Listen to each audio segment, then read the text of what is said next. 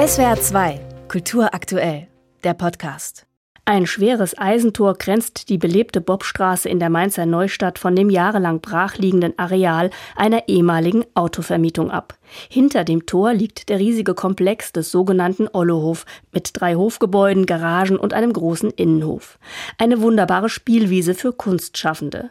Und ein Glücksfall für die Kunsthochschule Mainz. Rektor Martin Hinatsch. Als Kunsthochschule haben wir den Anspruch und den Wunsch, nicht nur irgendwo außerhalb einen Elfenbeinturm zu bewohnen, sondern Teil der Stadtgesellschaft zu sein. Und wenn man dann auch noch das Glück hat, ein Areal eventuell bespielen zu können, das auch noch so eine historische Dimension hat, eine ehemalige Autovermietung mit diesen wunderbaren industriell geprägten Räumen, dann ist das eigentlich ein Sechser im Lotto und zwar aus meiner Sicht nicht nur für die Kunsthochschule, sondern auch für die Stadt. Das auf dem 1895 bebauten Gelände, wo sich einst Automobilgeschichte abspielte, gerade ein imposanter Kunstcampus am Entstehen ist, ist einem Zufall zu verdanken und natürlich auch dem Architekturbüro Schraut-Rentschler.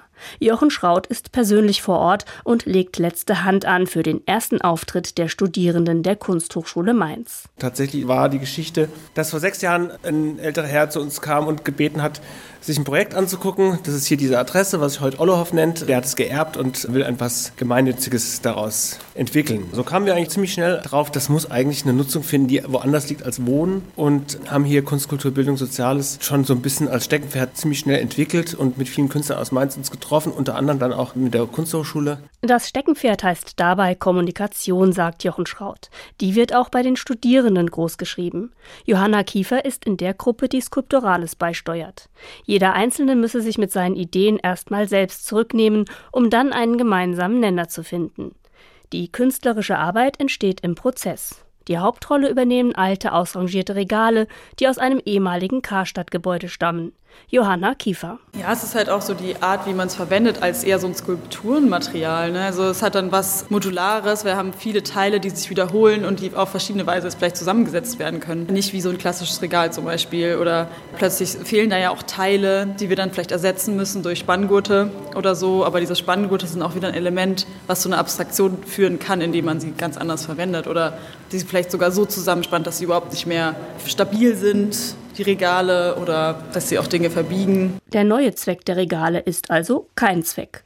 Björn Drenkwitz von der Kunsthochschule Mainz ist einer der Kuratoren der ersten Schau im Ollehof. Thematisch war es völlig frei. Die Installation hat vom Material ausgehend etwas mit dem Thema Leerstand zu tun. Also es wird äh, Material verwendet, das aus dem leerstehenden Karstadtgebäude stammt und dann aber ausdrücklich nicht Träger des Inhalts ist, sondern wiederum als Rohmaterial und Ausgangszustand für eine neue Skulptur dient und von besonderer Wichtigkeit ist hier der Prozess der Transformation.